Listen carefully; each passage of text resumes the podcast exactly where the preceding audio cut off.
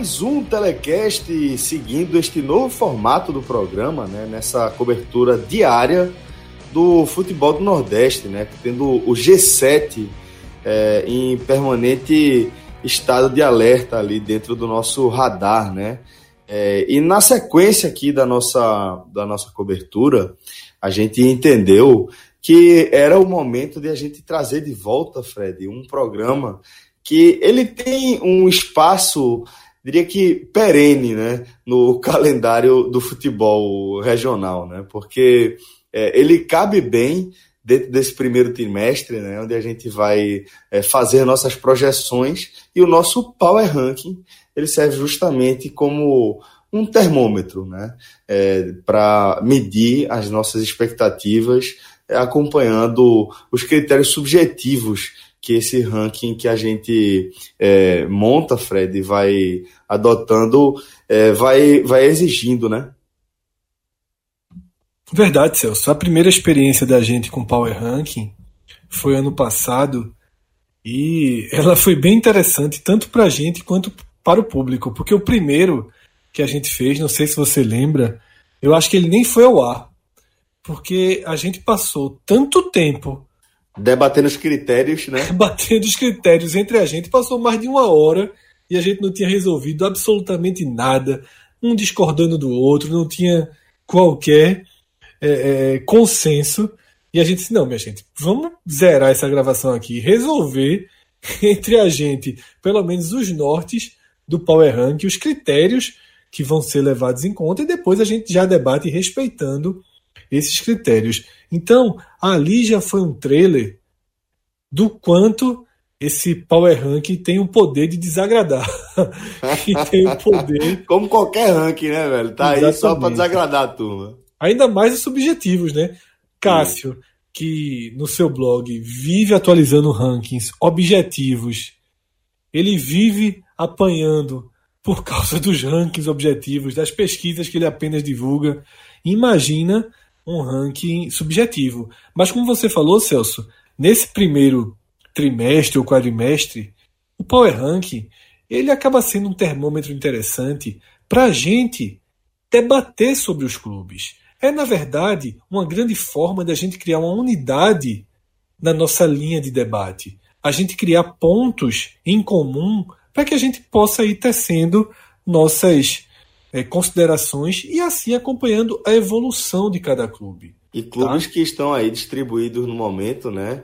É, nas três primeiras divisões do, do Campeonato Brasileiro. Então, analisar. É, se analisar a situação do Bahia em relação ao esporte, por exemplo, dentro da Série A já é difícil, imagina você colocar um Santa Cruz na Série C no meio dessa conta, né? Exatamente, Celso. Por isso, inclusive, que quando começa o brasileiro, o Power Ranking não faz mais qualquer sentido. Porque no brasileiro. O Power, o Power Ranking, o Ranking tá ali de primeiro a vigésimo, né, velho? Exatamente. O que, vale, o que vale no brasileiro é ponto. O que vale no brasileiro é muito claro. A gente troca o Power Ranking pela classificação do campeonato. Não por acaso, um dos termos mais procurados no Google do país todos os anos. A partir de julho, agosto, principalmente, é a classificação do campeonato. Mas agora, nesse começo de ano, nesse quadrimestre, o Power Rank ele funciona para a gente medir um pouco, tá? Para a gente tentar estabelecer uma linha, tá? Será que o Ceará ganhando alguns jogos no estadual, no seu estadual, vale mais do que o Santa Cruz avançando a fase da Copa do Brasil, a gente consegue criar alguns pontos para ter uma unidade, mas eu repito, mais do que é, se apegar à posição de cada um no Power Ranking, encare isso como um exercício para a gente ordenar, para a gente alinhar esses sete clubes que a gente acompanha mais de perto e que transitam aí no nosso dia a dia, né? Porque faz parte do nosso dia a dia cada vez mais acompanhar Ceará, Fortaleza, Náutico, Santa, Esporte, Bahia e Vitória. Muita gente pede para que outros clubes sejam incluídos na nossa programação. É o que a gente mais quer. Porém, a gente tenta dar os passos com o máximo de responsabilidade. Já não é fácil acompanhar os sete. A gente encontra obstáculos, encontra problemas, erros, erramos, acertamos, ajustamos. E assim a gente segue. Mas hoje a gente tem uma confiança para esse trabalho que a gente faz para os sete clubes. Quem sabe, ano que vem, ou até no meio desse ano, ou em 2021, a gente já consiga mudar para nove, depois para onze, depois para treze. Vamos ver aí, aos poucos, trazer outros centros aqui do futebol do Nordeste para a nossa realidade. Por enquanto, as nossas mãos somadas, unidas, são é, mais de 14 pessoas, 28 mãos aí é, se unindo para tentar acompanhar da melhor forma possível essas sete equipes. E o Power Rank ajuda nessa cruzada que a gente está iniciando de novo. E essa expansão aí da nossa cobertura, é, agora para o G7 de forma mais clara, ela é possível aí graças ao apoio, por exemplo, da galera que está dentro do nosso Clube 45, né? Que, entre outras coisas, faz parte do nosso grupo de WhatsApp, né? Aquele grupo nervosíssimo, sempre com debates bem acalorados e sempre com debates é, bem atualizados, né? Costumo dizer que qualquer coisa que você é, é, não coloque sendo original sua é capaz de você tomar o acre, como a turma fala lá, né? E a gente precisa agradecer a galera do Clube 45 sempre pelo apoio constante aí que dá para o nosso projeto, né? E se você também quiser fazer parte do nosso clube, apoia-se, apoia.se barra podcast 45, tá? É o nosso site lá no Apoia-se, nossa página lá no Apoia-se. É, e a gente precisa agradecer também parceiros como a Horto, que é, topam encarar essa caminhada ao nosso lado por entender é, a forma como a gente entrega aí o nosso conteúdo, né? Inclusive é, ficando ao nosso lado na hora de a gente planejar a melhor forma de a gente entregar o produto ou serviço que a gente está anunciando, como foi o caso da Horto, por exemplo, quando a gente é, bolou essa campanha de conscientização dos cuidados que a gente precisa ter com a saúde, né? Todo mundo acaba sendo afetado aí por alguma é, lesão, seja por esforço repetitivo relacionado ao trabalho ou mesmo ao, à sua atividade física que você escolhe é, para o fim de semana ou de forma regular mesmo, e a gente muitas vezes acaba é, não tratando de forma adequada, né? A gente acaba abreviando esse cuidado, é, indo para uma via mais de remédios, anti-inflamatórios, na verdade a gente devia é, cuidar com todo o cuidado, toda a cautela, né? que uma lesão desse porte merece. Então, lá na Clínica Horto, você vai encontrar é, toda a estrutura necessária para que você tenha um diagnóstico super preciso, além de profissionais das mais diversas áreas da ortopedia e da traumatologia. E se for necessário fazer algum procedimento, alguma intervenção, você também vai estar cercado de tudo que você precisa para que sua recuperação seja o mais rápido possível, inclusive o pós-operatório lá ou o pós-procedimento quer que seja, acompanhado também por uma equipe de fisioterapeutas especializados e capacitados aí nas mais diversas áreas. Então, é, se você tiver qualquer sinal de lesão, qualquer dor, qualquer desconforto, procura a Clínica Orto e fica também a dica de você seguir a Clínica Orto no Instagram, tá? É, Clínica Orto, tudo junto e Orto com TH. Você também vai encontrar uma série de dicas importantes aí para o seu dia a dia. Bom, Fred, então voltando aqui a falar sobre o nosso Power Ranking, vamos apresentar os critérios que a gente vai seguir para estabelecer em que espectro do nosso Power Ranking né, cada clube vai ocupar. Então, dentro da questão da subjetividade, é, levando em consideração, voltando a, a, citar aí, que a gente está tratando de clubes que ocupam as três principais divisões do futebol brasileiro, a gente vai levar em consideração também como cada time terminou 2019 dentro da sua realidade. Além disso, a gente também vai analisar como foi a movimentação no mercado, né? É, que peças você perdeu, se essas peças eram de fato importantes para o seu elenco, como você se reforçou, se seu elenco está mais equilibrado, está mais forte, se hoje você tem um time titular mais forte, mas você é, tem uma carência de peças de reposição. A gente vai também levar em consideração, por exemplo, a previsão de orçamento e aquele critério que de vez em quando gera polêmica, que é a relação do torcedor, né? O engajamento do torcedor. E para debater aqui comigo, além de Fred, que já trocou ideia com a gente na abertura do programa, a gente também conta com Lucas Leuzi, nosso querido Liu, para quem não conhece, tá? É, no Twitter acho que é complicado a turma acertar teu nome, a turma deve te chamar de tudo quanto é nome, né, Liu? E, ah. e também nosso querido Tiago Minhoca. Mas, Liu, é, realmente é um, um, um, nome meio complicado, mas independentemente de como se pronuncia, você está aqui para analisar, para participar do nosso Power Rank. Vai estrear, né? Nesse formato. É, vou estrear nesse formato, é um nome complicado mesmo. Celso, é, fala Fred, Minhoca, que está aqui também com a gente. É, já chamaram de tudo. Carlyle, nosso amigo jornalista, me chama de é Azul. Pra, é outro que tem o nome é, simples. Ele tem um nome complicado demais. Ele me chama de Lizarra Azul, para ter, pra ter uma, uma, ideia, né? Foi uma forma que ele simplificou. Mas é isso aí, estamos aqui para esse Power Rank.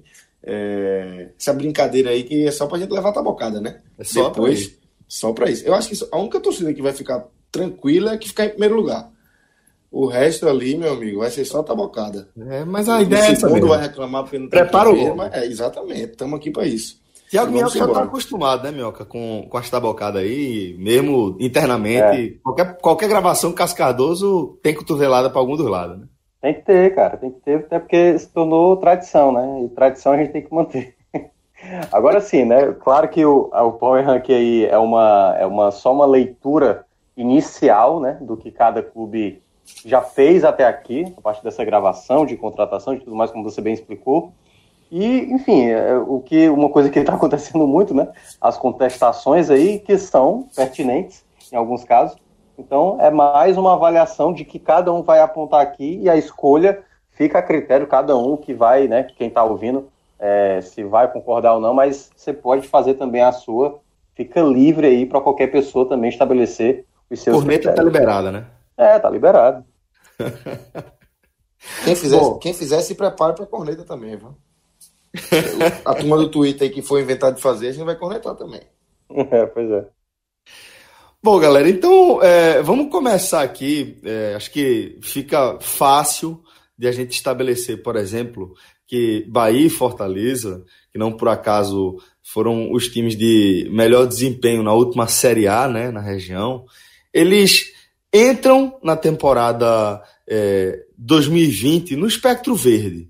Talvez caiba a gente aqui definir é, quem está na primeira posição aí, né? Quem está é, com o verde mais vivo aí entre é, os tricolores aí de Salvador e de Fortaleza, né? Porque é, se a gente levar em consideração, Fred, o, simplesmente o fim da Série A, seria mais fácil a gente dizer que é, o momento do Fortaleza talvez fosse suficiente para a gente colocar é, o tricolor do PC dentro é, no, no, topo do nosso power ranking. Mas a movimentação de mercado, como o Minhoca é, lembrou ali é, nos bastidores aqui da nossa gravação, talvez deixe um pouco mais complicado né, a definição de quem ocupa esse primeiro lugar do power ranking, né? Exatamente, Celso. 2019 se a gente fosse atualizar um Power Ranking no dia 5 de dezembro, né, quando acabou o Campeonato Brasileiro, não teria dúvida que o Fortaleza era o líder. Tanto que a gente fez o programa dos melhores do ano e de forma unânime, tá? Sem nenhuma contestação, sem nenhum debate, sem nenhuma argumentação, o Fortaleza foi escolhido como o clube do ano no Nordeste. Pelo que conseguiu dentro de campo, pelo que conseguiu fora de campo também. E a gente tem, desde então, basicamente um mês de mercado. A gente tem basicamente um mês de mudanças importantes para alguns clubes e outras mais discretas para outros. O Fortaleza ele está no bloco dos clubes que tiveram ação de mercado muito tímida. Né, o Fortaleza ele não perdeu jogadores relevantes, fez uma boa contratação, né, que foi Michel, volante do Grêmio, mas tem como base principal a renovação de Rogério Ceni, que não era esperada. Que não era esperada. Rogério tinha um convite público do Atlético Paranaense, um clube que dispensa apresentações pela sua evolução. Se a gente aqui constantemente tem feito registros elogios, observações para a evolução sólida do Bahia, para a evolução sólida do Fortaleza, para a evolução sólida do Ceará. O Atlético Paranaense já percorreu esse caminho alguns anos atrás, está no estágio bem à frente. E Rogério Ceni tinha esse convite para ir para um clube nesse perfil, que se encaixa ao perfil dele. A permanência de Rogério Ceni, para mim, foi o fator mais importante até agora do mercado. Porque a permanência de Rogério Ceni fez com que o Fortaleza permanecesse onde queria estar. Então, se no nosso Power Rank o verde mais escuro foi onde o Fortaleza terminou o ano, nesse momento que a gente está gravando, dia 15 de janeiro, se aproximando do início da Copa do Nordeste, se aproximando do início efetivo né, dos estaduais é, da Bahia, de Pernambuco, em breve o do Ceará vai ter a entrada dos dois principais clubes. Nesse momento, eu não vi qualquer oscilação negativa no Fortaleza. Então, mesmo com um mercado tímido, mesmo com o Bahia tendo recuperado um pouco da sua relação, da, do seu otimismo, né, do, do, seu poder financeiro, estrutural, e a gente vai comentar sobre Bahia mais para frente, naturalmente, mesmo com essa com esse bom momento fora de campo que o Bahia vive e que pós fim do segundo turno do Brasileiro passou a pesar muito mais do que a campanha ruim do segundo turno, mesmo com tudo isso, eu sigo meu primeiro voto aqui na estruturação desse Power Ranking é com Fortaleza na primeira posição.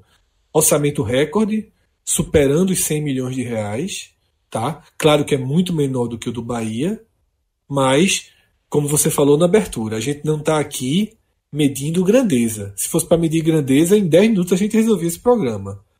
Entram outros critérios subjetivos e eu não vejo como estar acima do Fortaleza nesse momento. Não tem como, assim. Acho que no país, proporcionalmente, a relação clube-torcedor, o Flamengo certamente está. Depois do Flamengo, acho que o Fortaleza já entra por ali, porque é um clube que conseguiu tudo o que queria. É um clube que está exatamente onde queria estar nesse momento. Minhoca, é, eu também acho, assim como o Fred, que a relação que a torcida do Fortaleza vive com o clube hoje é, é sinal suficiente para esse momento de temporada para colocar o Fortaleza no primeiro lugar aqui do Power Ranking da gente, né?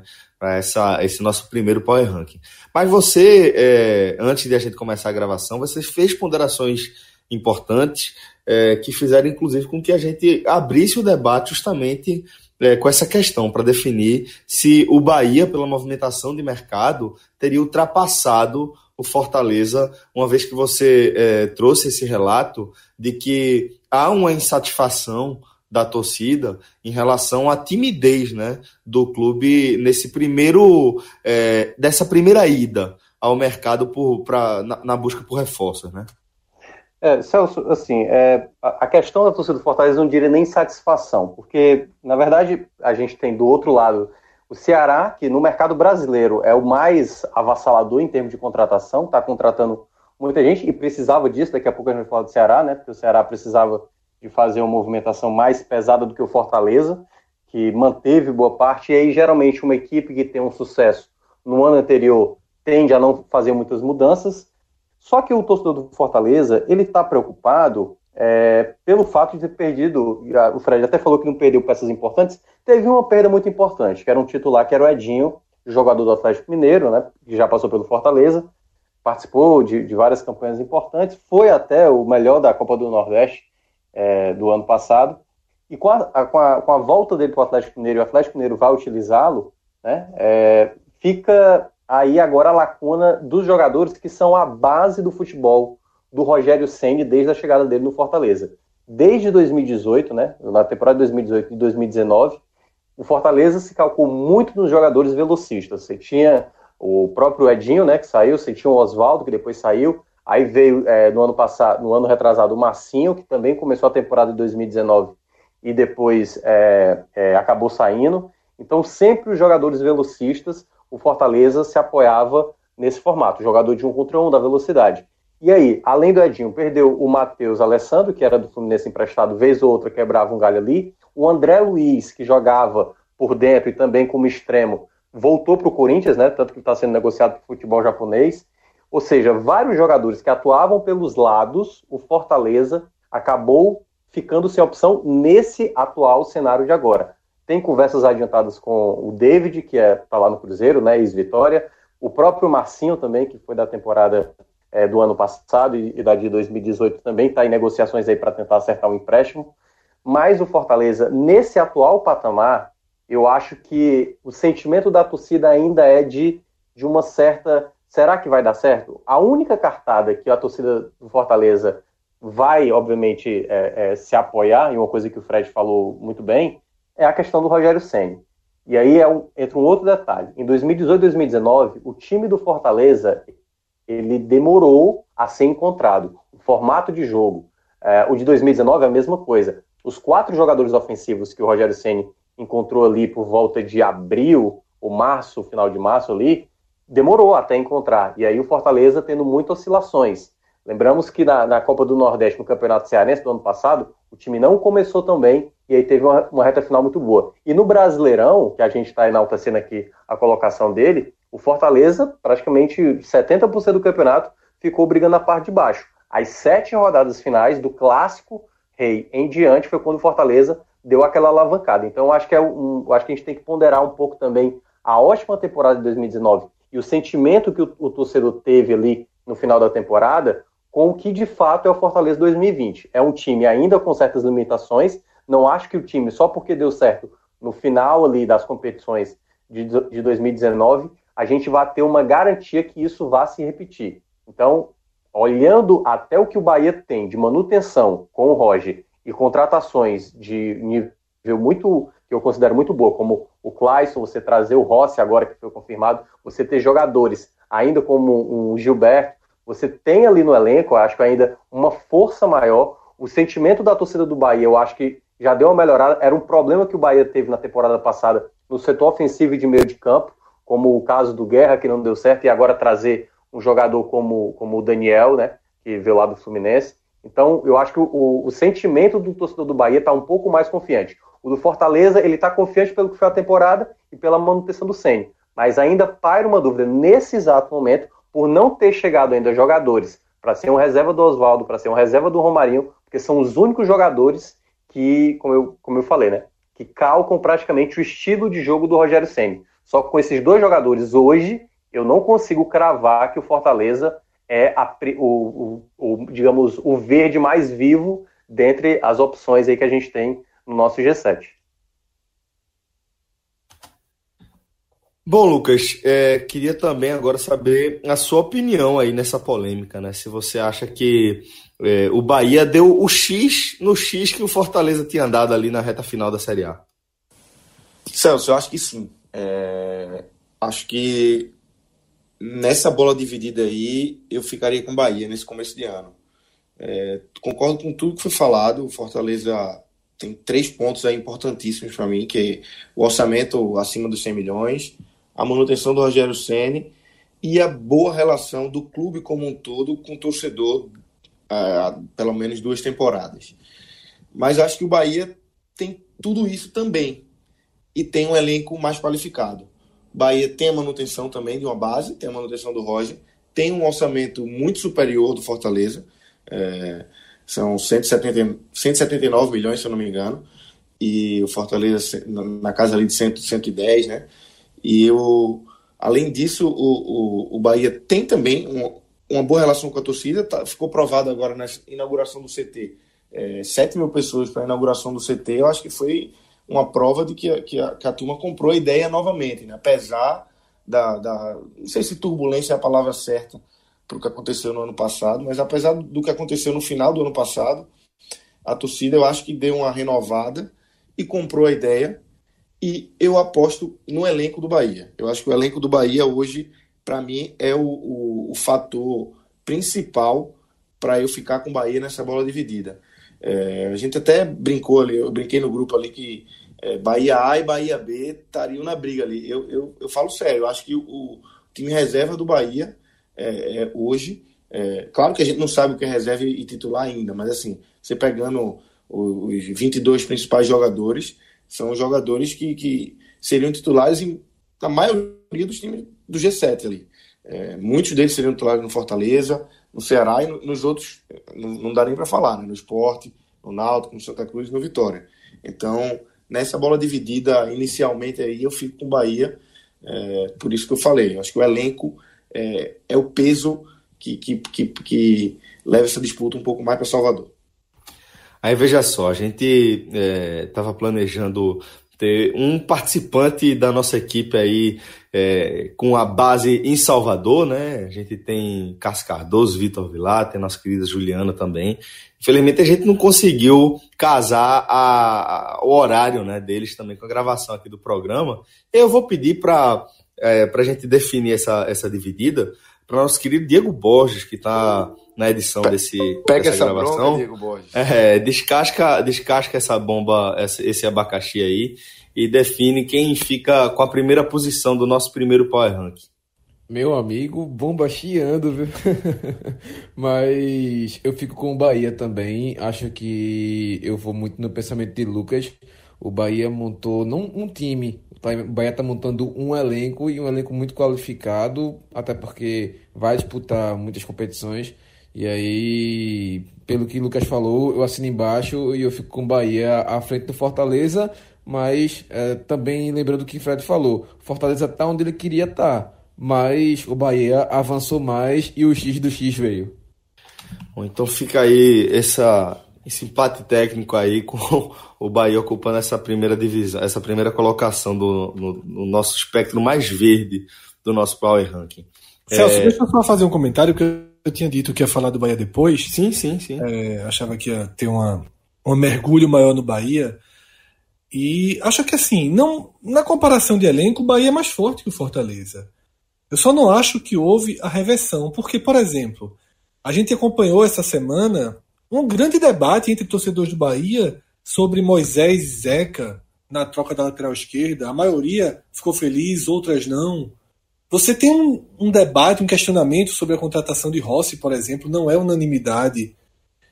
E só deixando minha visão e completando, porque eu não cravo o Bahia nesse momento, ainda que tenha uma carta gigantesca na manga, que é a inauguração né, da cidade tricolor, do CT, com a estrutura que o torcedor do Bahia esperava há tanto tempo, com a festa, não há dúvida que o CT colou qualquer feridinha que a reta final de 2019 tenha deixado. E é por isso que está tendo esse debate. Eu acho que se não tivesse o CT na mesa, não seriam as contratações suficientes para posicionar é, é, o Bahia acima do Fortaleza. Acho que o CT é algo muito, muito forte nessa relação.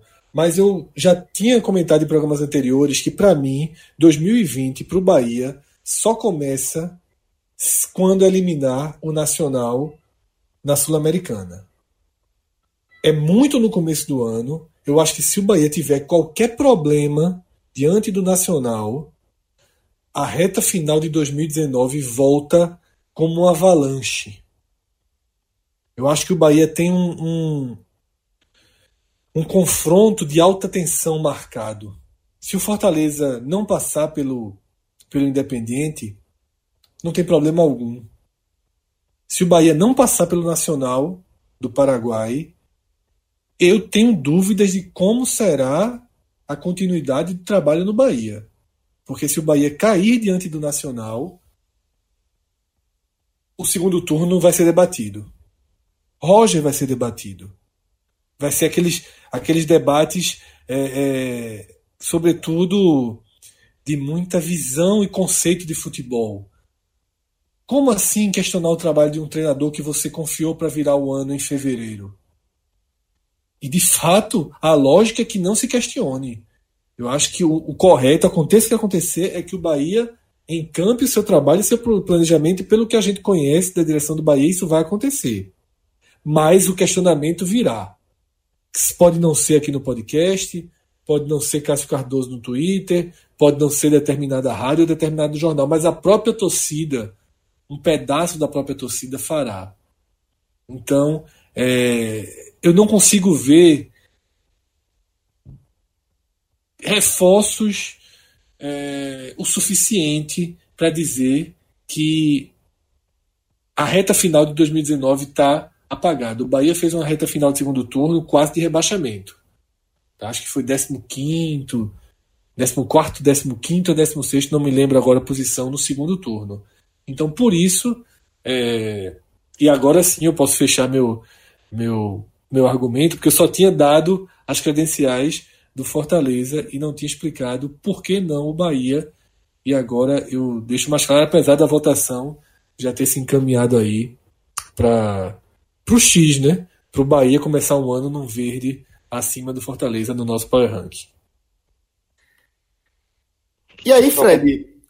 Não, só, só complementando aí, 14 foi o Bahia no segundo turno da Série A de 2019. Saudade de minhoca, rapaz. Informações rápidas. Tudo ao alcance. nervoso, né? Pesquisadas aqui, né? É, mas ao alcance das mãos, a velocidade de, da pesquisa de minhoca é a melhor velocidade de pesquisa da nossa equipe. É, sem dúvida, é verdade. É, vamos, vamos seguir aqui com outra polêmica que, pelo menos no meu entender, também é uma polêmica que habita ali o espectro verde ainda do Power Ranking. Um verde, obviamente, mais claro do que o que a gente estava debatendo agora que é o que envolve Náutico e Ceará. Porque, é, Fred, o Náutico também vive um momento de lua de mel, né? Entre clube e torcida. Vai, vem com, com é, essa, essa é, noção muito clara de continuidade, né? E, a meu ver, também vem fazendo uma movimentação de mercado bem interessante, né? Celso, esse é um debate que já nos traz um pouco mais para a subjetividade, como você é, pontuou na abertura do programa, né? Comparar Fortaleza e Bahia são critérios objetivos, né? Contratações, quem contratou melhor, quem se mexeu mais, tudo isso foi colocado aqui na mesa. E naturalmente a gente não vai comparar aqui, tá? Até mesmo jogadores que a gente critica todo dia nos nossos programas no Ceará. A gente não vai comparar é, Vinícius, Rogério, Rodrigão, Sobes, Praz com as contratações do Náutico. Ainda que o Náutico tenha tido contratações interessantes, mas no, na forma com que você apresenta a pergunta, para mim já vem a resposta. É, e aí eu estou seguindo o mesmo critério que eu utilizei para Fortaleza. Eu acho que o Náutico atinge o um nível de verde e o mercado do Náutico foi o mercado que a torcida queria com algumas com algumas ponderações, tá? O Náutico ele fortalece muito seu ataque, né, com Eric e com Chiesa, deixando claras as observações que a gente tem feito. Chiesa vem de temporadas ruins, mas eu tenho uma visão otimista de que na Série B o desempenho dele pode fazer a diferença muito comparado ao que a gente viu em 2019 com Hernani Brocador no esporte, com o próprio Rodrigão, já citado aqui no Curitiba, eu acho que Eza entra num nível muito parecido. Tá? Um cara que não vem acertando na Série A, que não vem sendo atacante de Série A, mas que na Série B faz diferença, exatamente o perfil de Hernani e de Rodrigão. Então, essa, essa contratação de Chiesa, a contratação de Eric e a venda de Thiago, um menino que jogou um ano no profissional por 7 milhões, isso dá um, dá um escopo ao Náutico interessante para começar o ano. Tá? É um clube que vive uma harmonia. Óbvio que num patamar, no radar, é, numa, numa esfera menor do que dos clubes que a gente citou acima. O teto do Náutico jamais pode ser comparado ao teto de Bahia e de Fortaleza, né, que inclusive são, vão disputar Sul-Americano, nós vamos disputar Série B, Copa do Brasil, Copa do Nordeste. É um calendário mais modesto né, do que quem vai disputar Sul-Americana, Fortaleza que entra na Copa do Nordeste, na Copa do Brasil já na reta final. Então, a gente não pode elevar o Náutico para um patamar próximo ao de Fortaleza e ao de Bahia, porque nem tudo é subjetivo. Nas questões objetivas, o abismo existe. Tá? É só ver o orçamento. O Náutico tem o menor orçamento dos sete. Ainda que tenha sido o orçamento 200% pé no chão. Náutico e Sport fizeram orçamentos completamente pés no chão, sem contar com um centavo que não esteja seguro. Né? Todo mundo, imagino eu, acredita que o Náutico vai ter, uma, vai ter uma receita maior que a do Santa Cruz, ainda que o orçamento seja menor.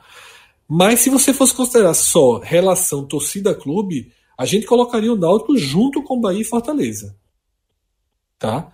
Mas, fechando o meu voto, e depois eu comento o Ceará, vou fazer a mesma, a mesma coisa que fiz é, na relação Fortaleza-Bahia, eu considero o Náutico, pela soma dos fatores, um pouco acima do Ceará. Eu acho que o Náutico tem o espectro verde, eu acho que o Náutico deveria estar, está onde deveria estar, onde queria estar, e as relações são as melhores possíveis. O que diferencia é que o teto do Náutico é baixo. Né? O degrau esportivo do Náutico é baixo. O degrau financeiro do Náutico é baixo.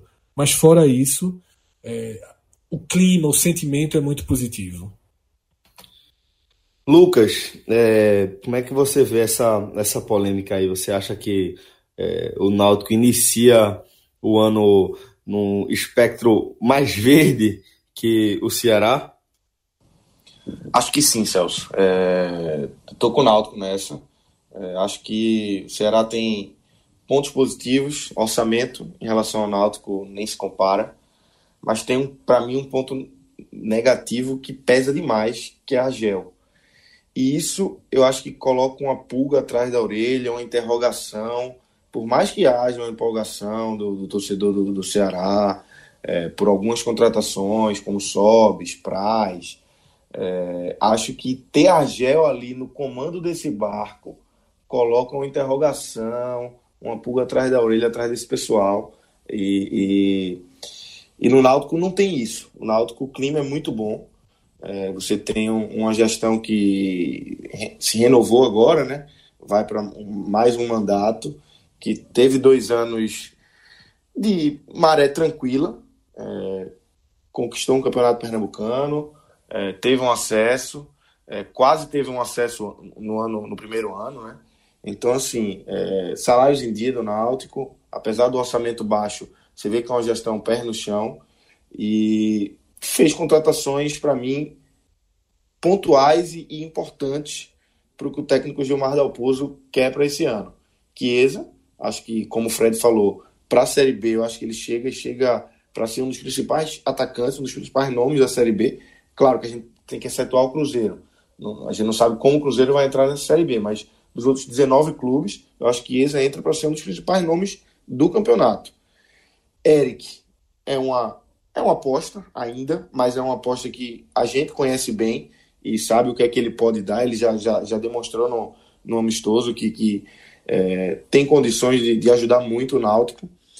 E, o, Forta, e o, o, Ceará, desculpa, apesar de ter tido contratações positivas como Praz e Sobes, eu acho que teve contratações negativas como Rogério e, na minha visão, Rodrigão. É, Minhoca tem até é, tem uma visão mais próxima, é, do que a torcida do Ceará acha do Rodrigão, né? Ele pode falar um pouco mais aí, mas eu não consegui entender a contratação do Rodrigão, assim como não consegui entender a do Rogério.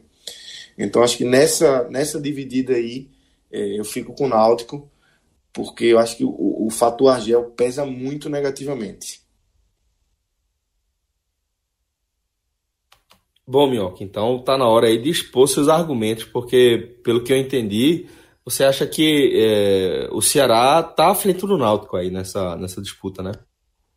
É, tem, tem essa, essa questão que o Fred mencionou, né? Porque o, o teto do Náutico aí fica é, tipo, mais limitado, né? Claro que o sentimento de acesso, a questão do que conquistou, tudo que conquistou do, do da temporada passada e o que, o que o Ceará teve no final da temporada, que a gente sendo bem é, realista, permanecer na Série A muito pela incompetência do, dos outros concorrentes. É, eu ainda fico com o Ceará por, por um motivo. O Ceará conseguiu fazer uma mudança de perspectiva que era muito negativa. O, por exemplo, o Ceará fez uma pontuação mesmo de rebaixado. Então, se o time tivesse sido rebaixado, certamente a gente teria mudanças mais drásticas no Ceará, tipo, com possivelmente até a saída do atual presidente, o Robson de Castro. Com a permanência, e obviamente pelo sucesso do maior rival Fortaleza, o presidente, né, o Robson, teve que praticamente é, modificar muitas coisas lá. E a, e a, principal delas, que eu acho que foi o principal ganho do Ceará para a temporada de 2020, foi a mudança no departamento de futebol. Acho até mais, é, a, talvez as contratações é, elas sejam mais uma consequência dessa mudança, porque nos dois anos que o Ceará esteve na Série A, o Ceará teve um determinado momento do campeonato que foi até bem, né? O de 2018 nem se fala, aquela recuperação muito boa com o Lisca. E no ano passado, até aqui no futebol cearense, e eu fui um dos que falei isso, eu via o elenco do Ceará melhor do que o do Fortaleza.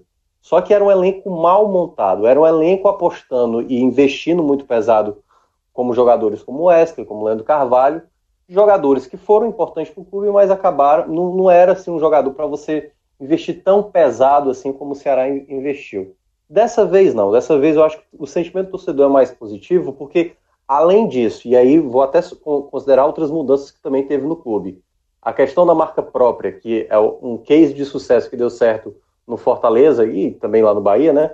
Então, isso fez com que o torcedor, que já tinha muito problema com a antiga empresa, que era a Sou Mais, que tinham é, vários relatos de, de problema de atendimento, de qualidade, enfim, vários problemas essa mudança também, até da marca própria, fez o torcedor ficar um pouco mais empolgado, de tipo, estou investindo agora eu sei que esse dinheiro vai estar para uma contratação e que vai ter, que agora são duas pessoas que estão comandando o departamento de futebol, é, pessoas que conhecem do mercado, que entendem do mercado, e não contratações como que antigamente era com o presidente, que escolhia ali os jogadores que ele gostava, né? Não era bem uma, uma, uma análise bem apurada para fazer contratações.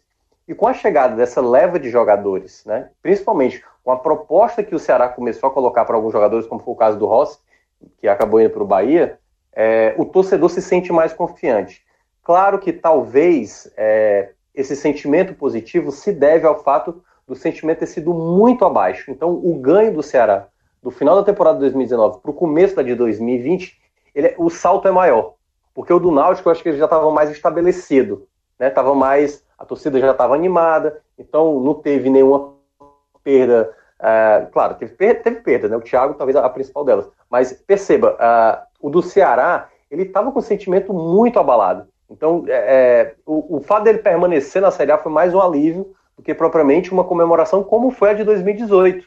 Né? O Ceará empatou ali no último jogo contra o, contra o Vasco, e os torcedores do esporte de lembrar, sabe os motivos. Mas é, naquele jogo ali, o sentimento. Eu, eu lembro que teve um, um, ônibus ali, todo mundo celebrando. E o sentimento do ano passado é, foi bem diferente, né? Parecia mesmo que o Ceará tinha sido um rebaixado e que ganhou ali um prêmio de consolação por permanecer na Série A. Então, é, eu acho que o sentimento hoje da torcida está bem melhor. Agora, uma coisa que o Lucas colocou muito bem. A pressão agora toda está em cima do, do Argel. Porque dos nomes que chegaram, o Rogério eu acho que foi a única contestação de fato, assim, pelo valor que ele é no mercado, né, muito inflacionado, e também porque vem de várias temporadas ruins, e eu acho que muita gente que acompanha aqui o, o, o nosso programa já viu vários relatos, quando ele sai do esporte vai para o Bahia, a torcida do esporte comemora, e agora quando ele sai do Bahia para o Ceará, a torcida do Bahia também comemora, principalmente o Ceará pagando todo o salário do Rogério, que é o que ficou estabelecido.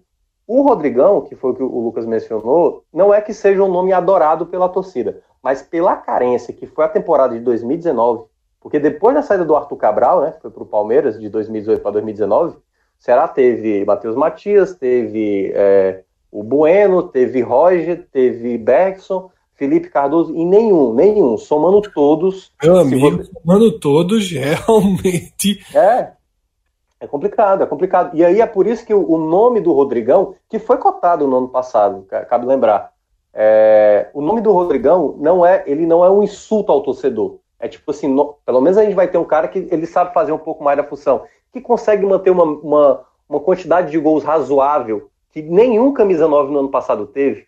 Então o Ceará ele teve um determinado potencial. E aí, só para fechar toda essa parte que eu estou analisando do Ceará, o, o contexto ainda do Ceará. O, o Ceará conseguiu chegar no patamar parecido e, alguns momentos na temporada passada na Série A, superior ao Fortaleza, mesmo com todos os problemas, tendo ali um time bem consistente. E reforçou principalmente onde era a, a, o principal problema, no setor ofensivo. E aí, claro, vou, vou considerar todas as colocações que vocês mencionaram, a questão do Vinícius, a questão do Rogério, a questão do próprio Rodrigão, uh, os, os que ficaram, estão tentando recuperar futebol, como é o caso do West, do, do Leandro Carvalho. Então, tem aí uma, como o Fred até colocou isso no Twitter, e alguns torcedores do Ceará é, pegaram mal, que é aquela questão, o Ceará está preparando uma bomba, né, e tal. É uma coisa que o torcedor, ele não consegue enxergar isso. E eu, eu entendo o motivo disso. Eu acho que tem potencial para tal. A única questão mesmo, e aí eu, eu acho que essa é a única, a única coisa que talvez seja mais consensual com a torcida, é a não confiança com o treinador. E aí essa não confiança com o treinador pode gerar problemas para o Ceará no começo do campeonato. Se der certo, talvez essa bomba só estoure lá na frente. Eu também não acredito. E aí, é, é para mim é muito difícil escolher entre Náutico, porque o ambiente do Náutico é muito bom. O do Ceará tem essa tendência argel, que se bastou alguma coisa sair errado, ele já vai estar tá muito ameaçado no carro.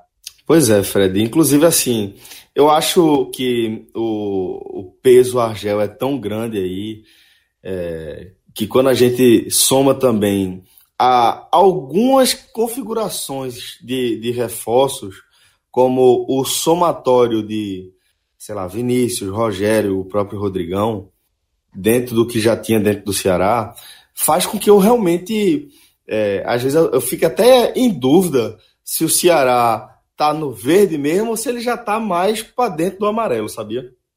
Exatamente, Celso. Eu concordei com, com 90% da, do comentário de Minhoca. Na verdade, até ele chegar em Rodrigão, eu estava concordando com 100%. Exceto o tamanho do salto. Porque não há qualquer dúvida que o Ceará reverteu seu emocional, reverteu seu sentimento com a torcida, reverteu sua projeção para 2020 com o orçamento, com a mudança na direção, com tudo que Minhoca trouxe aqui, com o peso das contratações, tá? Quer ou não, a gente está comentando o futebol do Nordeste e a gente sabe que mesmo jogadores é, que já passaram dos seus melhores momentos, como Price e como Sobis, a gente sabe que eles causam um efeito positivo. A gente sabe que os torcedores gostam de ter esses nomes nos seus times. A gente sabe que os torcedores não conseguem é, é, separar muito bem o Praz de 41 anos do Praz de 36, 37, o Sobis dos seus melhores momentos, dos Sobis das últimas temporadas. Não são jogadores casos perdidos, não são jogadores que não podem ajudar, eles podem ajudar. Eles só não têm mais o peso prático que o nome deles carrega. Mas isso é a nossa visão. No Power Rank, a gente tem que somar a nossa visão com a visão do torcedor, que é muito mais maleável a acreditar na potencialidade máxima. O torcedor do Ceará, eu percebo ele nesse momento enxergando o teto de todos os seus reforços, de toda a sua estrutura, de toda a sua aposta no futebol. E antes da gente gravar esse programa, teve um debate dentro do nosso grupo, do nosso grupo, e Vitor Vilar, né, jornalista da Bahia, estava dando a visão dele do quanto o momento do Ceará remete ao do Vitória, quando o Vitória quase é rebaixado, quando o Vitória segura a Gel e quando a Gel contrata. Né, faz parte, né, que não foi ele que contratou, mas faz parte de um início de temporada com nomes de peso, com jogadores é, como Dátulo, Cleiton Xavier, e que acabaram formando uma barca que foi muito difícil conter e o Vitória teve problemas desde o início do ano, porque o treinador também é um problema. Então, eu vejo tantas observações racionais negativas relacionadas ao Ceará que eu fico mais com sua linha, Celso. Eu acho que o Ceará terminou o ano num amarelo para vermelho, tá? Né, num, evento, no cenário de que tudo estava errado, mas não caímos por milagre, né? E esse milagre, na verdade, é a implosão do Cruzeiro enquanto clube, enquanto, enquanto time em 2019, enquanto clube para algo muito maior. Mas a sensação era muito ruim do Ceará. A gente chegou a gravar programas aqui, o próprio Minhoca participou.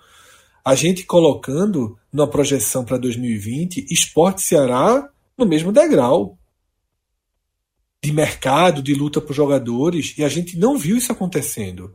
A gente viu o Ceará se impondo acima do esporte, e não há símbolo maior do que isso, do que o Ceará indo até o Internacional pagando 3 milhões por 50% de um dos destaques do esporte, que o esporte não teve esse dinheiro para sequer entrar na negociação. O esporte não poderia comprar, mesmo que fosse um milhão e meio, mesmo que fosse dois milhões. Não teve quem dá mais entre esporte e Ceará. Teve quem dá e quem não pode dar. Então, o peso financeiro, a saúde financeira que o Ceará demonstra ter, ainda que a gente tenha feito observações aqui, né, como isso pode acabar lá na frente, se tem solidez financeira para bancar um ano pior, né, um rebaixamento. Como seria o Ceará se o Ceará tivesse rebaixado? Estaria bem financeiramente? Ou estaria entrando no buraco que a gente já viu outros clubes entrarem? Que a gente já viu os clubes de Pernambuco entrarem, que a gente já viu o Vitória entrar, tá? que por uma administração muito ruim a gente já viu o Bahia entrar anos, anos em anos mais, mas já, já ficando mais remotos. Né? Então, assim, eu não consigo ver o salto do Ceará a ponto de passar um clube que tudo está no lugar dentro do seu teto, que é um teto menor. Tá? A gente começa. Eu falei que o Bahia, eu tenho é, reticências porque o Bahia vai para um jogo é, tão importante que pode gerar um dano né, em efeito dominó, o Ceará já começa com essa tensão. Né? A gente sabe, ninguém aqui acredita em Agel. Acho que ninguém que está ouvindo acredita em Agel. O cara pode torcer por Agel. Mas ninguém acredita em Agel porque a gente não tem por que acreditar em Agel. Então, é, esse é o meu ponto, né? Que eu, eu acho, inclusive, a escolha Fortaleza-Bahia muito mais difícil do que a escolha Náutico-Ceará. É, eu acho que ela, essa daí é bem clara. Tá? Acho que o Ceará, inclusive, está mais próximo ao esporte. Mesmo o esporte com problemas, imagino que o esporte seja o próximo time da lista. Mas é isso. E o ponto que gerou, na verdade, a minha discordância de Minhoca é Rodrigão, porque eu discordei muito do ponto que ele falou. Agora contratou alguém que vai fazer os gols. Vai fazer os gols no Campeonato Cearense. Na Série A nunca fez. Não, não vejo ele esse ano mais gordo, né, cheio de problemas, um histórico terrível, histórico de comportamento, de dedicação terrível. Não vejo como ele vai ser o goleador. Pode até ser, porque bola para isso, lá atrás, quando ele surgiu, ele demonstrou ter. Poder de cabeceio, poder de finalização ele tem. Agora, isso que ele tem dentro da Série A nunca foi suficiente para vencer sua displicência, seu peso, seu desinteresse, né, sua postura pouco coletiva, pouco esportiva. É um jogador muito complicado. É... E que talvez o pior, o pior que possa vir a acontecer é ele enganar quando o nível da competição permitir que ele engane. A Série B do Curitiba dele foi assim. Foi uma Série B de altos e baixos. Um período aí de 12, 13 jogos sem fazer um gol e depois os gols ficaram mais escassos. Veio a reserva, eu tenho repetido esse mantra quase todo o programa. Então é isso, Celso. É, explico porque, para mim, o, o Ceará ele, apesar de concordar com 90%, a conclusão fica bem diferente, porque eu acho que o salto não é tão salto assim. O salto foi capaz de reverter, de deixar tudo no verde, de deixar, meu irmão, vamos ter um grande ano. Mas entre a visão da torcida e a visão mais de fora, tá tendo um desacerto, pelo menos nosso, né? Não sei, não sei se todo mundo, como o Lucas já tinha alertado, Minhoca tem uma perspectiva mais amena para o que está sendo feito lá no Alvinegro. Ô Lucas, é, seguindo aqui a nossa análise, a gente chega no espectro amarelo e é, dá para a gente dizer que o esporte talvez esteja sozinho aqui e que a dúvida é que é em que tonalidade de amarelo o esporte está, né? Se ele está mais pro laranja, se ele está ali pelo meio. Como é que você está vendo aí essa movimentação do esporte é, a partir do acesso? Celso, eu acho que ele está no amarelo beirando o laranja ali. É, eu, eu vejo como preocupante a situação do esporte. Eita, lá, mas gosta de trabalhar aí. é, só para assim, é, para explicar é, por que o torcedor vai. Pô, o esporte na Série A, o Náutico na Série B, o Náutico está na frente do esporte. Além de tudo que a gente falou do, do, do Náutico, aí agora vem a análise do esporte. É, o esporte é um time que, é, financeiramente, a gente já sabe que segue não, não dá para dizer que segue o caos que estava com, com, na gestão anterior.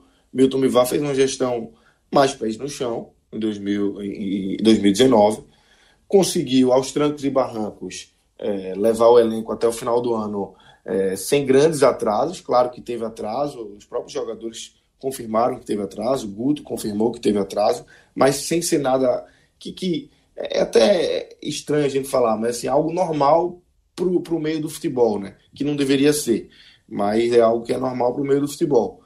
E eu vejo que 2020 vai ser muito parecido, com um nível de exigência muito maior que a Série A. É, já começa o ano com, com esse problema aí da, da, questão do Marco Gonzalez, é, a dívida que o esporte diz que fez o acordo, mas ainda não consegue inscrever os jogadores. Então, é, não se sabe se para as primeiras rodadas vai ter os reforços à disposição do Guto. É, e não vejo o esporte com muita atividade no mercado é, para reforçar esse elenco. Acho que para a Série A pode ser que, que venha é, a reforçar um pouco melhor, mas para esse início de temporada eu acho que não vai fugir muito do que já tem. Pode chegar mais gente aí, mas no nível do que já veio, entendeu? Então eu acho que o esporte está nessa, nessa, nesse amarelo quase laranja. É, acho que vai ser um ano difícil para o torcedor do esporte. É, Pernambucano entra ali, obviamente, como um dos favoritos. Copa do Nordeste é, é, é, bem complicado, tem adversários bem complicados. E na Série A vai ser ano de, de aperreio, acho que até a última rodada, como foi ali na, na, na 2016, 2017, quando não caiu, mas só não caiu na, na última rodada, né? E aí, Fred? Leãozinho começa aí meio alaranjado ou tá, tá firme no amarelo ali? Celso, eu concordo com toda, toda a análise de Lucas, tá? Houve uma regressão do esporte, né, do acesso para cá. O mercado do esporte foi um mercado médio, mas foi um mercado também marcado por problemas, por desgastes, por questionamentos. Né? Parte dessa sensação de que o clube começa o ano de Série A encolhido, o esporte começa um ano de Série A encolhido, foi também uma escolha de narrativa, né? uma escolha de caminho traçado pela atual gestão do clube, que é uma gestão pés no chão, é uma gestão que salvou o esporte do colapso. O esporte caminhava para um colapso assustador, né? A gente poderia estar falando agora de um esporte roxo, rebaixado para a Série C, e a gente está falando de um esporte que entra no ano de Série A com muitas preocupações, mas pelo menos está na Série A. Se os ajustes forem feitos, se o vento soprar um pouquinho a favor, talvez daqui a um ano a gente esteja falando de um esporte verde, que tenha conseguido permanecer na Série A e aí já vai ter equilibrado mais as contas. Porém, porém, a operação pés no chão, digamos assim. Foi ano passado, foi um pés no chão all in. Né? Se apostou tudo no elenco de futebol, o esporte conseguiu ter um elenco acima até do que poderia pagar e pagou, mas você, tem os funcionários do clube, por exemplo, que não foram, não têm os salários pagos, mas o esporte acabou tendo um elenco diferenciado e subiu. Na Série A não tem como fazer essa mágica. E eu acho que a narrativa escolhida pelo clube ela pode fazer todo sentido administrativo, ela pode fazer todo sentido até de estratégia de mercado para ter um pouco mais de argumento nas negociações para não pagar pelos empréstimos, para tentar condições melhores dos jogadores cedidos pelos principais clubes do país, mas tem um, um, um efeito colateral quando você propaga sua condição financeira precária, você automaticamente está encolhendo a cabeça do seu torcedor. Você está frustrando, você está limitando planos. Como o Lucas falou, o esporte entra na Copa do Nordeste e talvez seja a primeira vez que a gente esteja falando sobre isso dessa forma, sem estar listado entre os favoritos. E não tem como listar o esporte como, como um dos favoritos. O esporte, historicamente, estando na Série A, é um favorito obrigatório. E a gente não pode listar pela distância hoje que o esporte está financeiramente das outras três equipes da Série A na região. Então, parte do discurso acaba levando a isso. E um exemplo do quanto é real isso que eu estou falando, que existe a construção dessa narrativa, é quando Cássio, dentro daquele programa de orçamento, ele contou os bastidores de como foi a conversa com Milton. Que Milton foi apresentar o orçamento para ele e queria apresentar em 61 milhões. E aí Cássio disse: não, não é dessa forma. O dinheiro que vai receber e pagar a dívida com a Globo, os 16 milhões que o esporte deve, ele tem que ser contabilizado como receita, porque esse dinheiro vai entrar e sair, tecnicamente. Você não pode é, é, dizer que o clube só vai movimentar 61 milhões, porque esse dinheiro vai ser movimentado. Todos os clubes do país consideram. E o esporte tentou apresentar um orçamento de 61 milhões. Por quê? Por que você quer passar o recado o tempo inteiro de uma dificuldade financeira que é real, mas por que você sublinha ela o tempo inteiro?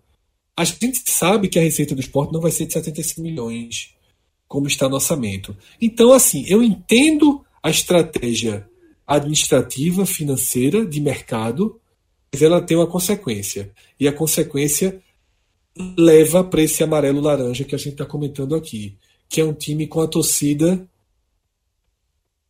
em uma parte fria, uma parte distante e uma parte desgastada com a direção, desgastada com os últimos acontecimentos, todo o gerenciamento do Carlos Diego Souza, até o próprio estacionamento, né? Está sendo cobrado. É como se o acesso não tenha gerado pauta positiva em 2020. A gente não teve uma única pauta positiva do esporte em 2020. Ou, aliás, teve uma. A contratação é, de Bárcia, né? Do uruguaio, que estava no Goiás, e que um jogador valorizado, que o esporte conseguiu aí numa brecha de mercado, numa oportunidade, né, num ponto contratual aí, conflitante do jogador com o Goiás, o esporte conseguiu agir rápido. Mas, no fundo, é só. Além, além desse reforço, o resto andou para o lado. Tá? Ou, ou até para trás em algumas posições. A gente não sabe se Richelli vai ser o Richelli de outros tempos para significar um avanço em relação a Charles. Muito difícil. A gente não sabe se é, Marquinhos, Evandros e Ange vão significar um avanço em relação a Guilherme. A gente não sabe se Hernani vai funcionar na Série A. Então é isso, é um esporte com muitas dúvidas, tá? Mas, mas não é vermelho, não é, é de amarelo para laranja, não dá nem para chamar de laranja. Por quê? Porque está na Série A.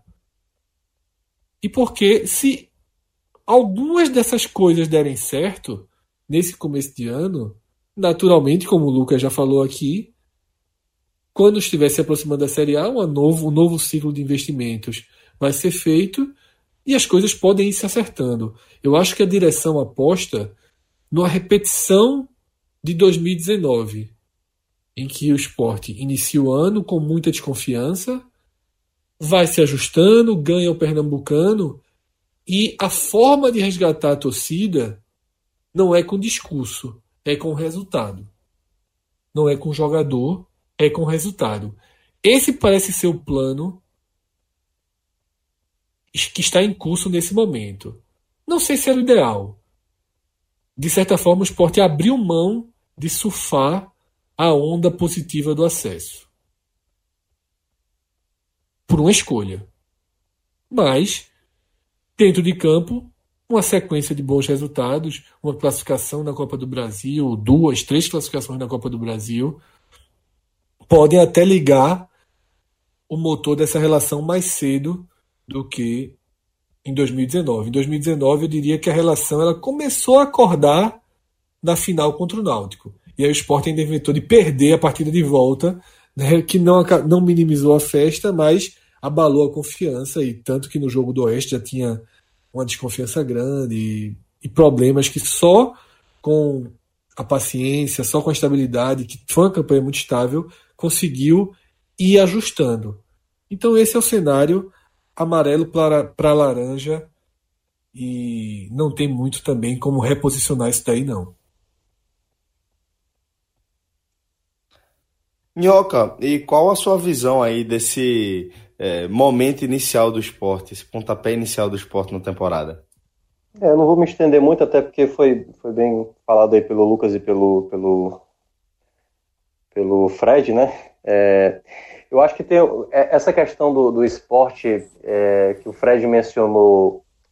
Hoje o torcedor vê o esporte tendo que entender que o time caiu muito de tamanho, de potencial de mercado, de investimento e tudo. Mas o Fred falou uma coisa que é muito importante. O, o, o negócio podia ser muito maior. O esporte poderia estar sendo o vitória do ano passado, sabe? Ter ficado bem longe dessa disputa pelo acesso.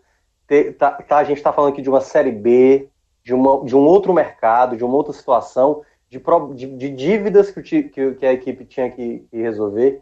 Então, essa mudança de mentalidade para um torcedor que já estava anos vendo uma equipe com sequência de Série A, disputando o título de Copa do Nordeste, você vê essa situação de hoje, é difícil de aceitar, eu, eu entendo perfeitamente.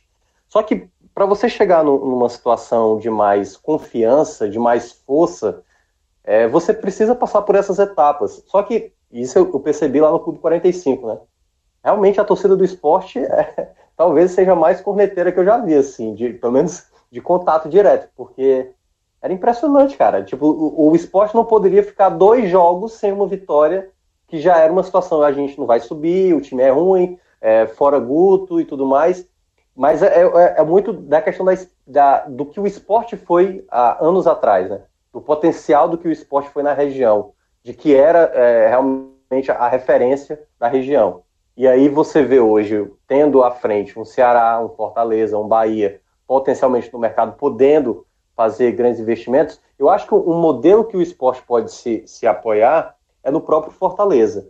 O Fortaleza não tinha um orçamento grande e o Fortaleza, é, se a gente for fazer aquele cálculo, cada ponto conquistado na Série A, pelo orçamento que teve cada equipe, o Fortaleza foi a melhor equipe da Série A, porque tinha o segundo, se eu não me engano, o pior é, é, orçamento, né, o investimento para a temporada de 2019, e foi a nona colocada da competição.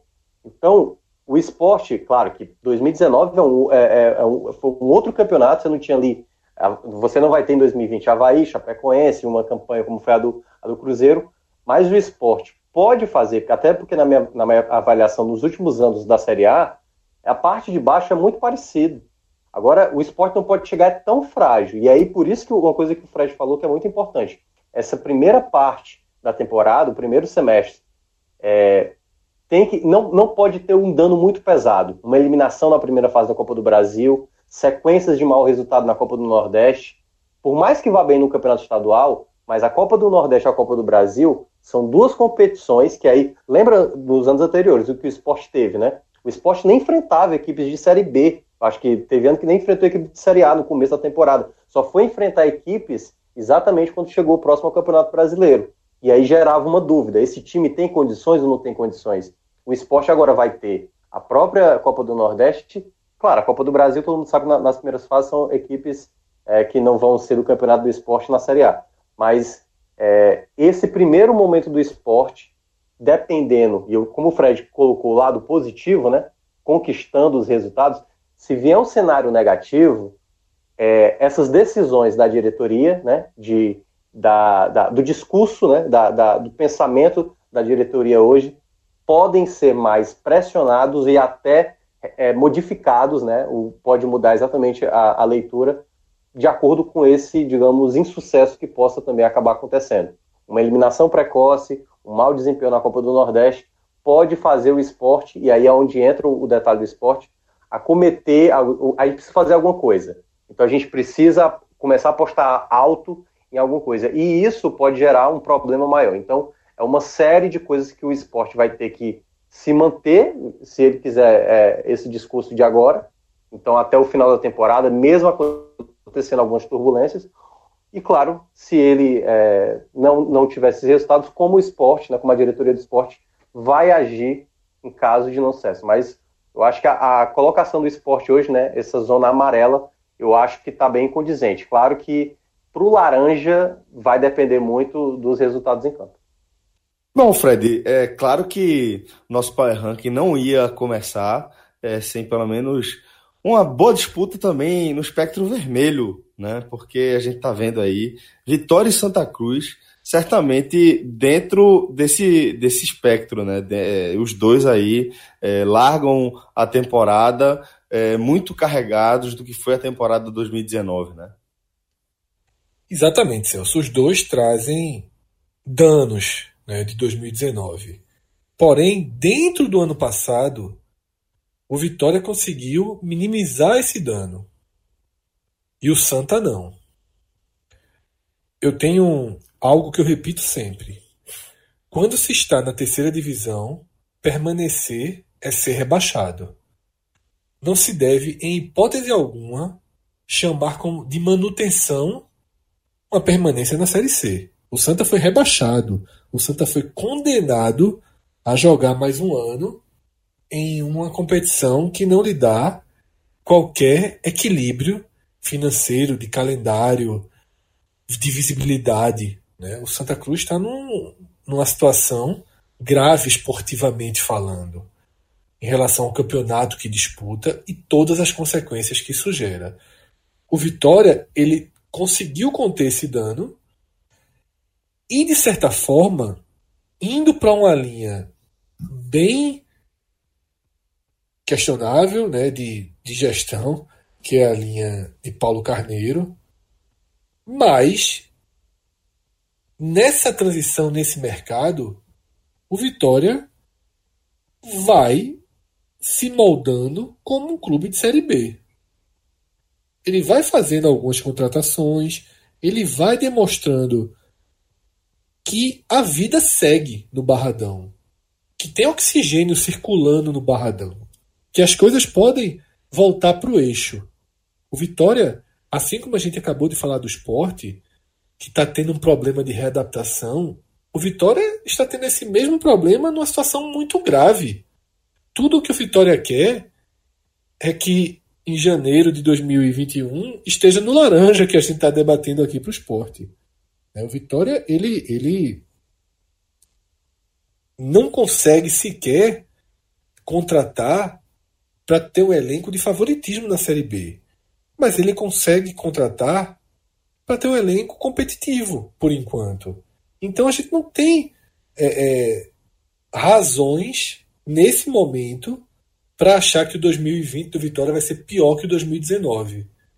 O Vitória que teve antecipação de eleição, meses perdidos. Eu acho que o Vitória ele tá dando alguns passos no, no sentido melhor. Enquanto o Santa não. O Santa é, teve uma das pré-temporadas mais tumultuadas dos últimos tempos, perdendo jogadores anunciados, perdendo seu, seu, seu maior ativo para essa temporada, que era Varley, né, por causa do FGTS. Né, um time muito modesto, sabe?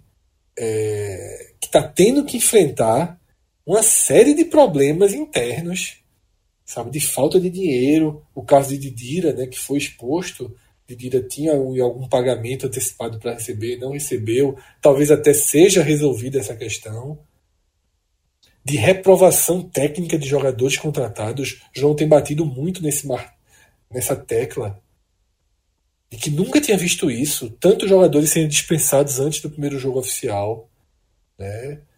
Do goleiro que trouxe, que não está nem sendo relacionado. Parece ter acontecido um erro muito, muito... E que tem um desempenho bem questionável, inclusive nos treinamentos, né? Tem sido destacado o desempenho de treino ruim, né? E até, Celso, houve uma, uma uma espécie de tentativa de construção de outra versão dessa história, de que ele chegou atrasado. Na verdade, é um garoto, né? O Santa pegou emprestado do Inter e dispensá-lo por questões técnicas seria basicamente acabar com a carreira do menino, né?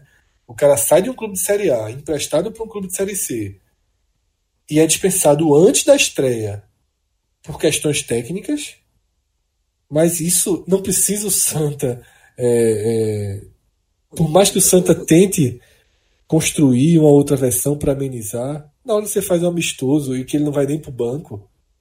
A verdade é que hoje o Santa Cruz tem três goleiros à frente dele, e se os três se machucarem, eu acho que o Santa Cruz vai, vai contratar um quarto e não vai utilizar Carlos Miguel. E ele é um símbolo, né, junto com outros jogadores. Então, é uma pré-temporada muito tumultuada para um clube que só deveria ter paz. E para terminar o problema, a gente viu toda a frustração do processo de mudança de estatuto, uma mobilização muito legal, né? exemplar que foi construída e que acabou esbarrando em estruturas de poder arcaicas e dominantes dentro do clube. Então, não teve não teve traço verde para o Santa Cruz, não teve setinha positiva. A gente não viu nada, nada no Santa Cruz de 2019 para 2020, nessa transição, que a gente possa colocar aqui na mesa como um ponto positivo. Nada. A não ser a inauguração, mas isso foi no final do ano passado, a inauguração de um campo de treinamento no CT, que é muito importante. Aliás, preciso aqui até fazer um, um adendo. No futebol profissional, a gente não teve nada de positivo. Na base, a gente teve uma campanha bem interessante do Santa Cruz na Copa São Paulo.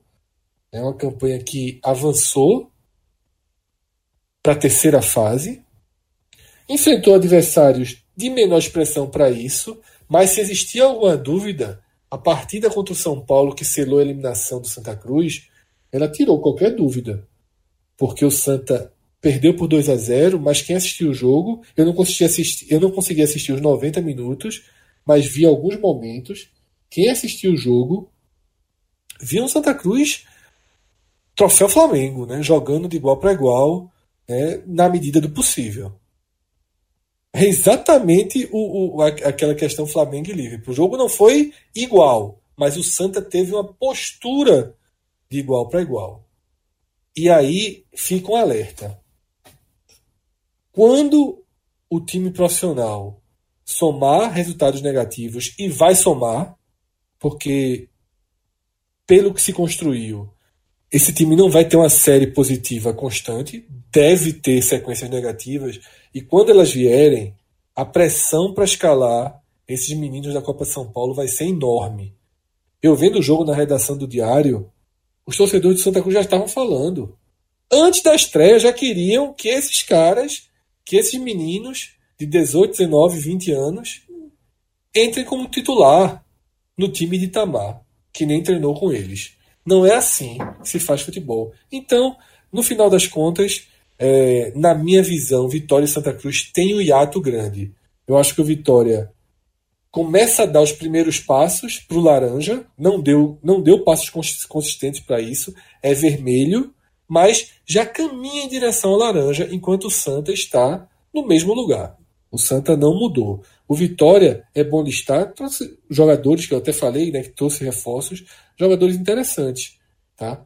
Fernando Neto é interessante, Júnior Viçosa é interessante, tem Neilton que pode acabar sendo utilizado, tem permanência de Léo Ceará, tem Alisson Farias, que eu não aposto tantas fichas, mas tem seus fãs, Gerson Magrão, então assim, o Vitória caminha em direção ao laranja. Está longe o laranja, mas ele caminha. O Santa Cruz eu não vejo, infelizmente, um único movimento.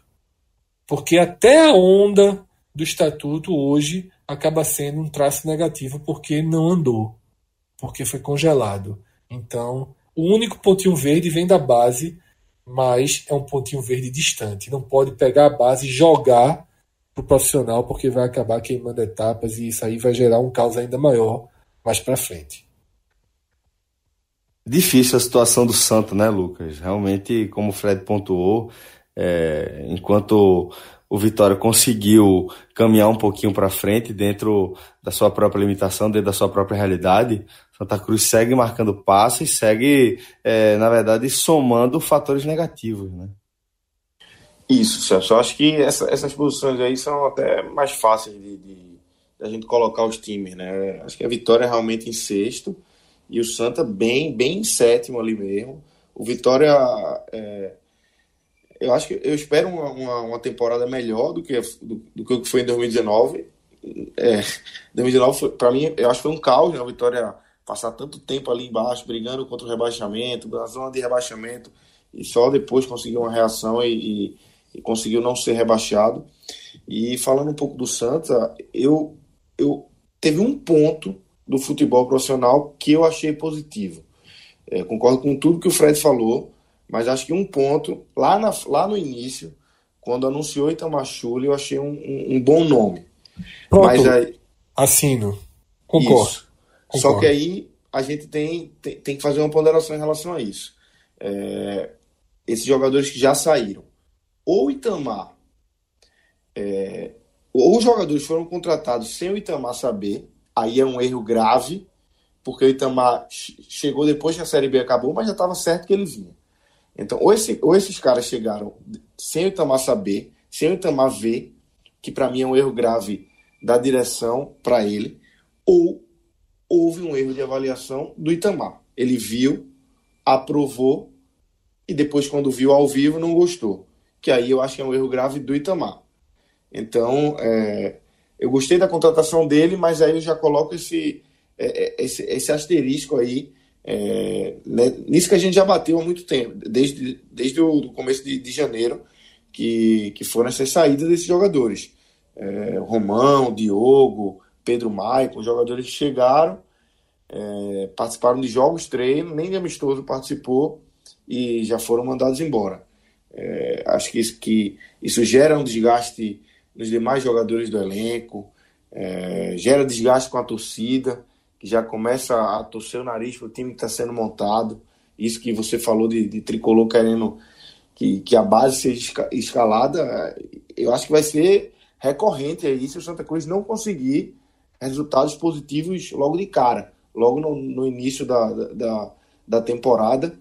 Pode ter certeza que a turma vai começar a pedir a base e vai começar uma pressão já em cima do Itamar, que, volto a dizer, tinha sido um nome de unanimidade, até a torcida também, muitos que, que a gente viu na, nas redes sociais, muita gente aprovando o nome dele pelo trabalho que ele fez no Cuiabá, pelo trabalho que ele já tinha feito no Botafogo. Então, acho que ele começa pressionado por tudo que envolve o Santa Cruz nessa pré-temporada, questão de dinheiro, questão de, de, dessas análises de jogadores. Acho que o Santa precisa é, se reformular é, o pensamento aí para esse início de temporada que já está batendo na porta. Aí.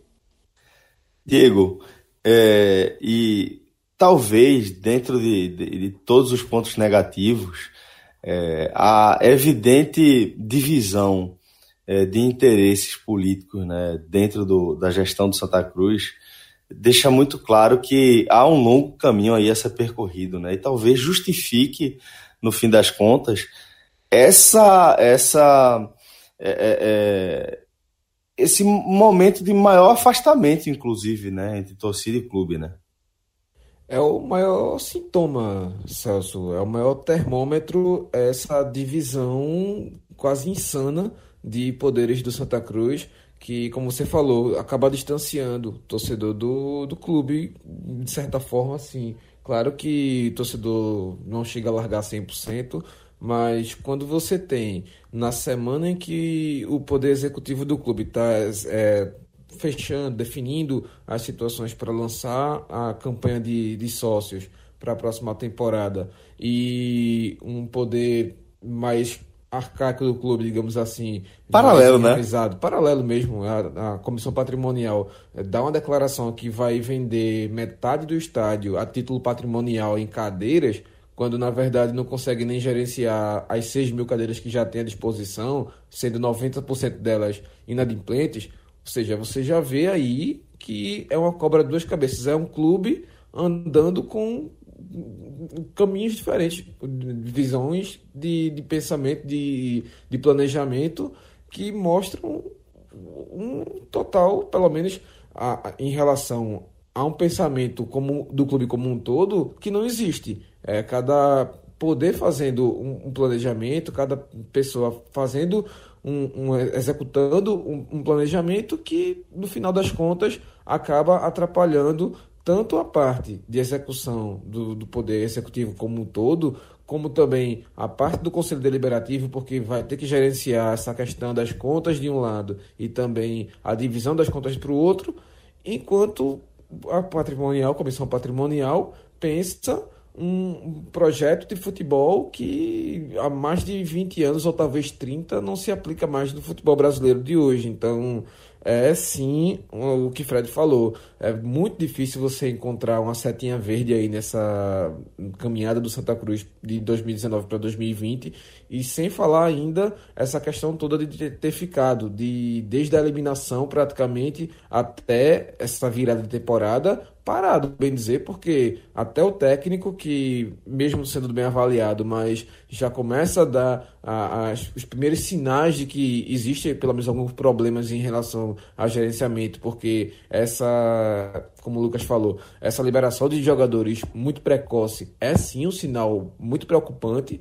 Então é meio complicado, porque até esse ponto que seria favorável se mostra como um ponto que já não é tão assim 100%, não é só um ponto positivo. Tem também as suas ressalvas. Então o que se desenha é mais um ano de dificuldade e que o Santa Cruz vai precisar trabalhar. Talvez o que possa ajudar é o número que Cássio trouxe no orçamento, né? Que ele fez a, a matéria do orçamento de todos os clubes do Nordeste do G7, pelo menos, e que o Santa Cruz tem um, uma projeção de orçamento boa, mas até ponto, até que ponto esse orçamento projetado vai ser sim aplicado, vai ser sim executado, porque tem muita questão de é, projeção com uh, marca, marca de patrocinador master, que talvez uh, uh, a gente já viu que no Santa Cruz em outros anos foi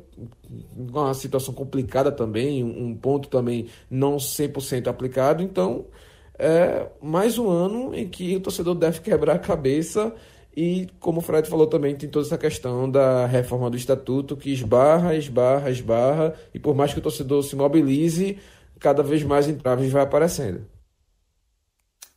Bom, é... Minhoca, queria perguntar para você aqui algo em relação ao Vitória. Você acha que o rubro-negro baiano ele começa 2020 melhor do que ele terminou 2019? Acho sim, sabe, Celso, porque o sentimento de 2019, talvez, é tipo assim, não no começo, né, antes da, da bola rolar, porque quando a bola rolou foi quando descobriu o quanto estava preocupante a situação lá do clube baiano, né, o Rubro Negro Baiano, porque o, o, o Vitória, é, quando cai para a Série B, ele cai assim, mas muito arrasado. O esporte foi, foi um pouco similar, né, porque depois da, da, da gestão do, do Arnaldo Barros também tinha uma perspectiva muito negativa. Só que o Vitória, e é uma coisa que é, ele vai ter no começo da temporada, acho até que a, a, eu estava olhando aqui a tabela dos dois, tanto do, do, Vitória como do Santa Cruz. A tabela do Vitória no começo é um pouco mais chata. O jogo da Copa do Brasil do Vitória é contra o Imperatriz lá no Maranhão, que é um dos adversários dele da Série C, né? Aliás, desculpa, que é, é, é, é no caso ele é da Série B, né? Porque eu estou vendo, ele vai ser o Imperatriz vai enfrentar o, o Santa Cruz na Série C. Mas eu considero um jogo até mais, mais chato, né? O Imperatriz é uma equipe chata. Ano passado na Série C fez um, um bom trabalho. Já o Santa Cruz vai pegar o Operário, né? Que é, é do Mato Grosso. Então eu vejo o, o Vitória um pouco mais confiante, digamos assim. Acho que a reta final, a maneira como garantiu ali a permanência na Série B, como foi, dá uma, dá uma um pouco mais de tranquilidade. Mas ainda precisa de muita coisa para melhorar. O, o Vitória vai ter aí é, um ano difícil mais uma vez, agora um pouco mais ciente né, do, do, da, das limitações. Acho que muita gente, quando você cai da A para B, é, é, uma, é uma porrada maior, porque a queda é maior, mas quando você vai para um segundo ano de Série B, você já, tá, você já entende um pouco mais o seu mercado, você já já entende um pouco mais a, a sua limitação, né? E aí eu acho que o, o Vitória, é, quando ele viu o problema do, da temporada de 2019, foi ao longo dos jogos, né? E eu lembro demais, até citei lá no, no na nossa na votação dos melhores, aquela goleada para o Fortaleza foi bem, tipo, eu lembro que Vitória quando enfrentava Fortaleza, né, na média geral assim do, do histórico do, do, confronto, Vitória, eu lembro que dava era muito dava muito trabalho mesmo a, ao, ao Fortaleza e, e, no jogo do, de 2019 foi um passeio assim, então era uma vitória muito frágil contra uma equipe que estava em ascensão, como era o caso do Fortaleza. E aí falar um pouco também de Santa Cruz, o Santa Cruz agora vai para uma temporada que não acontecia uma situação dessa desde 2016, né? Porque é a equipe que está pior na pior divisão, assim, comparada ao G7. Né? Ela vai estar tá sozinha lá na Série C. A última equipe que teve isso foi o Fortaleza em 2016, em 2015 e 2014 também, né? É, e, e, se a gente for olhar 2009 e 2010, o Santa Cruz esteve na Série D. Então a gente tem praticamente um pouco mais de uma década, praticamente uma década, né? 11 anos aí, em que o Santa Cruz está sempre abaixo. Bateu na Série A, mas aí também rapidamente voltou, como o Diego falou, e perdeu uma grande oportunidade do Santa Cruz é, de fazer alguma mudança.